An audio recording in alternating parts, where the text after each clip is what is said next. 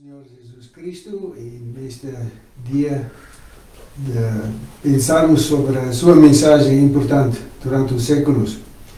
Vamos iniciar com a oração.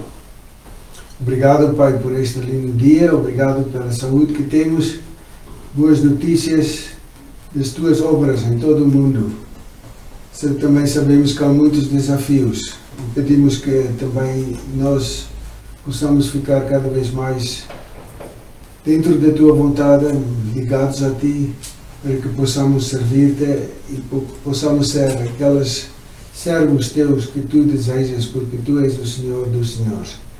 Orienta-nos, Senhor, pela tua palavra e pelo teu Espírito Santo. Em nome de Cristo. Amém. Amém. Nós vivemos numa sociedade que honra mais os, os, os seus poetas e filósofos do que talvez qualquer outro ramo, outra profissão, pelo menos mais do que os políticos. Honramos mais os escritores do que os técnicos, os médicos do que os professores. Assim, cada sociedade tem as suas características. Em Coríntios, quando Paulo chegou, uh, tinha também as suas características. Primeiro, uh, ele estava em Atenas, ali confrontou-se com os filósofos. Agora foi para uh, Coríntio e esperava ter melhor aceitação do que em Atenas. Uh, também já havia uma pequena congregação ali, dividido com crentes gregos, crentes uh, judeus convertidos e gente de muitas outras culturas que estavam lá também em Coríntios.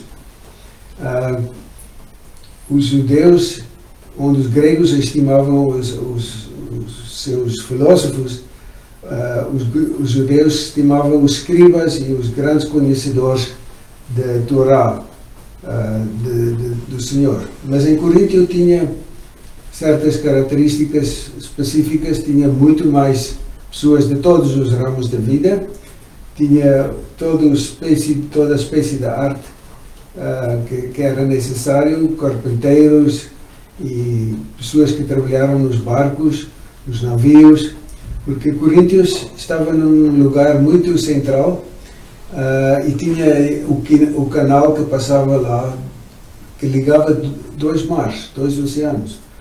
Uh, e por causa disto era o porto mais movimentado no Império Romano, embora na Grécia.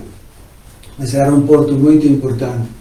E um, ah, no meio desta uh, variedade toda, havia também o templo de Diana, que estava no topo da montanha, e está ainda.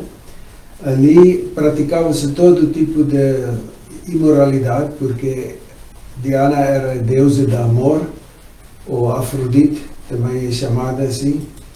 Um, e quando nós tivemos uma vez o privilégio de visitar, encontramos, mostraram-nos figuras, uh, pequenas esculturas de barro, de pés, de mãos e de braços, de coração, dos rins, uh, pernas que fizeram e através destas uh, fizeram, compraram estas pequenas esculturas. Quando alguém teve problema no pé, comprava um pé e levava isto para oferecer no altar de Diana ou de qualquer outro tipo de, de Deus que eles adoravam. Havia muitos templos uh, em Grécia um, eh, de toda espécie de, de Deus que as pessoas imaginavam. Alguém diz uma vez que era mais fácil em Atenas encontrar-se com um Deus do que com uma pessoa, porque havia tantas, tantas deusas uh, que adorava, que se adorava ali. E imagine agora Paulo tem que entrar numa congregação tão tão misturada, podemos dizer, com gente de tantos, tantos lugares. E por isso é que ele fala que ele, ele entrou não com grandes uh, demonstrações, não com armados em grande conhecido, pessoa sábia em todas as coisas, não. Ele estava ali fazer as suas tendas, como qualquer pessoa normal, fazia o seu trabalho diariamente e ele fazia tendas para o seu sustento e uh, no meio disto tudo, com muita perspicácia, ele começou lentamente a introduzir o Evangelho de Cristo. Um, Paulo uh, entendeu muito sabiamente que não é por força que vai fazer alguma coisa, não é por grandeza, porque ele não tem estatuto nenhum ali, embora que ele teve uma boa educação, tanto grega como rabínica, um, mas através da sua aproximação humilde, podemos dizer, ele conseguiu ganhar e unir também esta igreja tão diversa, diversificada.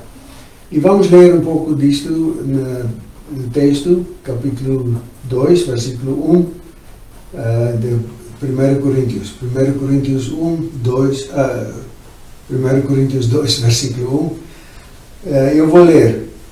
Eu mesmo, irmãos, quando me dirigia até vós, não fui apenas com um discurso eloquente, nem ostentando sabedoria para vos anunciar o mistério de Deus, porquanto decidi nada saber entre vós, a não ser Jesus Cristo e este crucificado.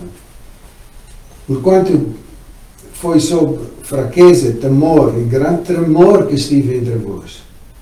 Minha mensagem e minha proclamação não se formaram de palavras persuasivas de sabedoria, mas constituíram-se em demonstração do poder do Espírito, para que vossa fé não se fundamente em sabedoria humana, mas no poder de Deus.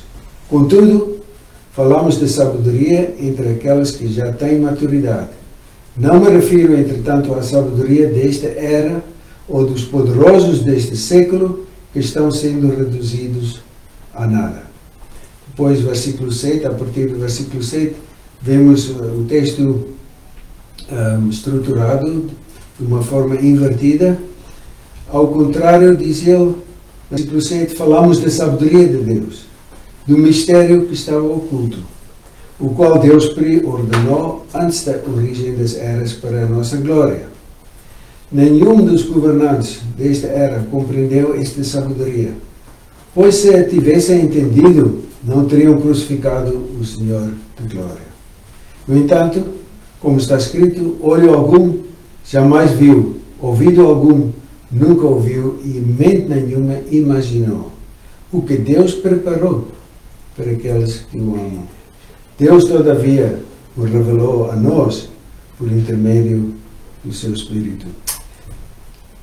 Uma passagem muito densa, muito forte, muito bonita também. Kenneth Bailey usa uma ilustração interessante quando ele uh, compara a estratégia literária, ou, ou, podemos dizer a maneira que Paulo estruturou o texto, uh, compara isto com o trajeto do atleta que faz salto com vara, salto com vara. Conhecemos isto, é sempre fascinante ver os atletas correr, a sua aproximação, depois com o pôs, com aquela vara, tentam chutar lá para os, o mais alto possível, cruzar a vara e cair no outro lado. Um, é, um, é um esporte bonito, mas também perigoso, podemos dizer. Mas se nós conseguimos talvez ver a, figura, pelo menos mente temos que ver esta ação. A aproximação dele com a vara são versículos 2 a 6, a 6 quando Paulo diz: Eu estou a tremer, eu estou com muita, com muito cuidado, muita sensibilidade a aproximar os coríntios, porque não é sobre mim quem eu sou, o que eu sei, o que eu estudei, isto não, não tem interesse, o que interessa é o Espírito e poder de Deus a trabalhar. Depois, um, há uma correspondência entre os, o subir e o descer, representa uma estrutura invertida. Versículo 7 ah, diz: A sabedoria de Deus foi escondida em, em mistério. Em mistério. Mas depois, no fim, versículo 10 diz: O mistério foi revelado. Portanto, há uma correspondência entre o princípio e o fim deste uh, texto. Depois, a seguir, tem 7b: Deus decretou para nossa glória o plano de revelação da sua sabedoria. E no versículo 9, bem no outro lado, preparou para quem o ama. Portanto, para a nossa glória, nós somos aquelas que amam o Senhor. Versículo 8 e 9a e 9a correspondem também. Não, ele diz, esta sabedoria de Deus não era conhecida por ninguém, seja grandes, sejam importantes, seja quem fossem. E versículo 9 reitera isto a dizer que nem sequer foi imaginada que Deus escolheria um plano de salvação na sua sabedoria de uma forma que ninguém podia pensar. E vamos dizer, não é o último plano, o plano, plano B, o plano de escape que Deus fez com Cristo. Ele sempre planeava ele preparava isto, que estava oculto durante muitos séculos, para abrir e revelar a sua, a sua sabedoria, a sua salvação. E no topo tem a cruz, a cruz de Cristo. Um, por isso ele disse: Eu não entendi que eu não vou falar mais nada senão Jesus Cristo e a sua cruz. É central. Diz na primeira parte, está no centro desta estrutura, na segunda parte. Portanto, irmãos, não é por orgulho nem arrogância, não é por posição social, duro serviço, muitos sacrifícios, heróis gregos, imperadores romanos, nem por deuses e venerações, não, não por promessas e doações que vamos ganhar esta salvação. Esta salvação, de facto, Deus escondeu aos homens, em geral, porque para revelá-la no tempo certo. E nós podemos dizer, para nossa salvação, a pessoa mais importante não sou eu, mas é Deus.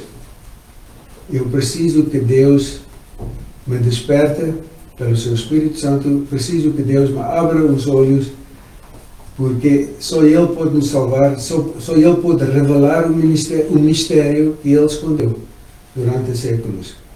Precisamos da revelação do Espírito Santo. Este é o ponto da subida e o último ponto que nós vimos naquele gráfico, a sabedoria escondida em mistério e mistério revelado no versículo 10. O segundo ponto é que Deus decretou e preordenou este plano de salvação. Ele sabia sempre que ia salvar o mundo pela cruz de Cristo. E Paulo usa o Isaías 52, versículos 3 a 15, quando ele escreve sobre isto. Ele diz, eu vou ler, Isaías 52, 13. Eis que o meu servo há de prosperar em sabedoria. Será engrandecido, elevado às alturas, muitíssimo exaltado Assim como muitas pessoas ficaram pasmadas à vista dele, tão desfigurado estava o seu aspecto como homem, nem parecia um ser humano. Semelhantemente, ele aspergirá muitas nações e reis calarão a boca por causa dele. Pois aquele, aquilo que não lhes foi contado verão, e o que não ouviram entenderão plenamente. Podemos dizer para nossa glória, Cristo perdeu a glória.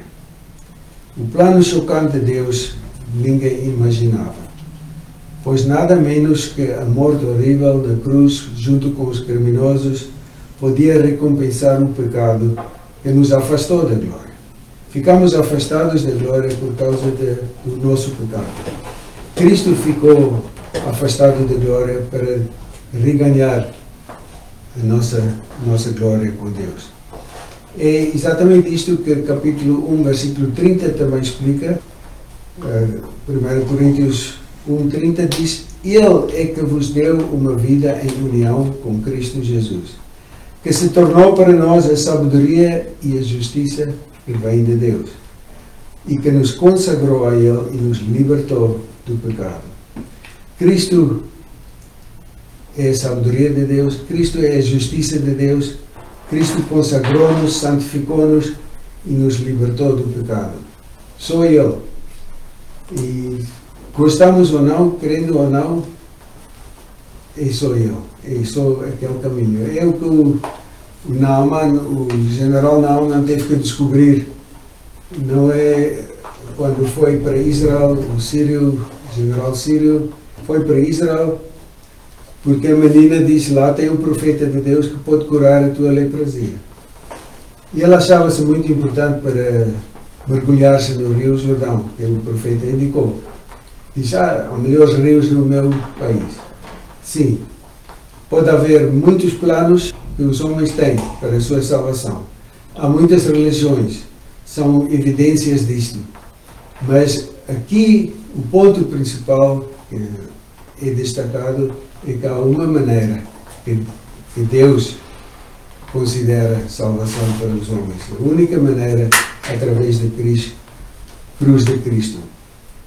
Como é que recebemos este mistério revelado?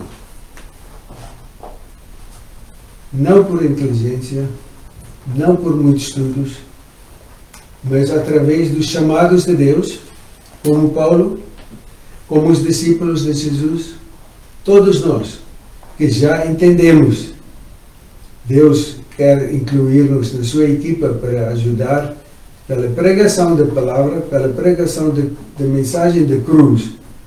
Deus quer e usa-nos, inclui-nos no seu plano para que os governantes, para os importantes, para os humildes, seja quem for, recebessem esta mensagem.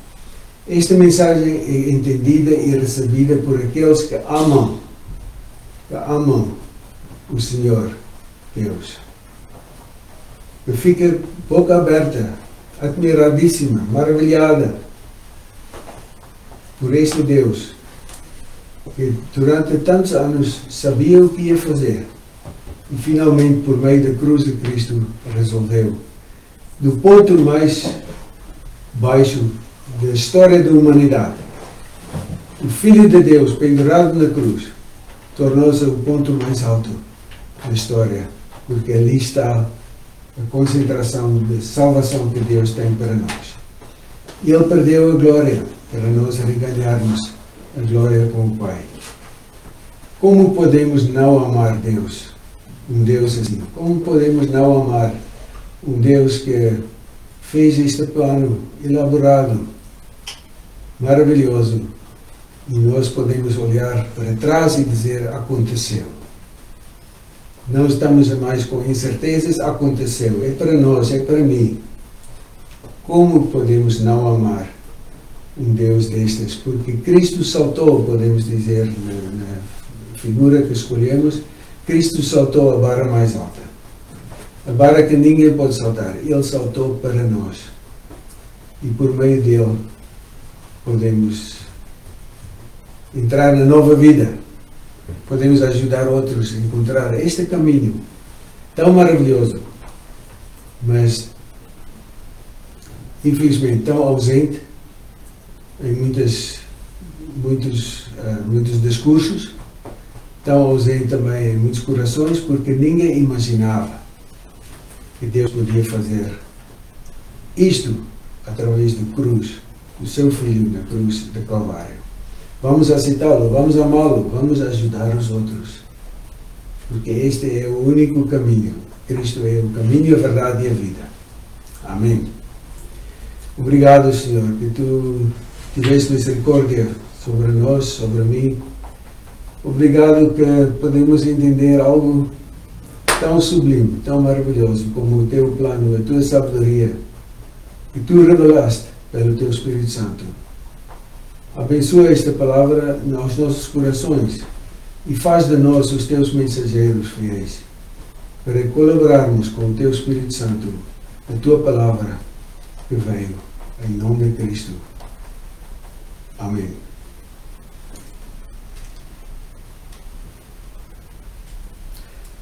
Graça e paz do nosso Senhor Jesus Cristo Deus o Pai e pela comunhão do Espírito Santo. Amém.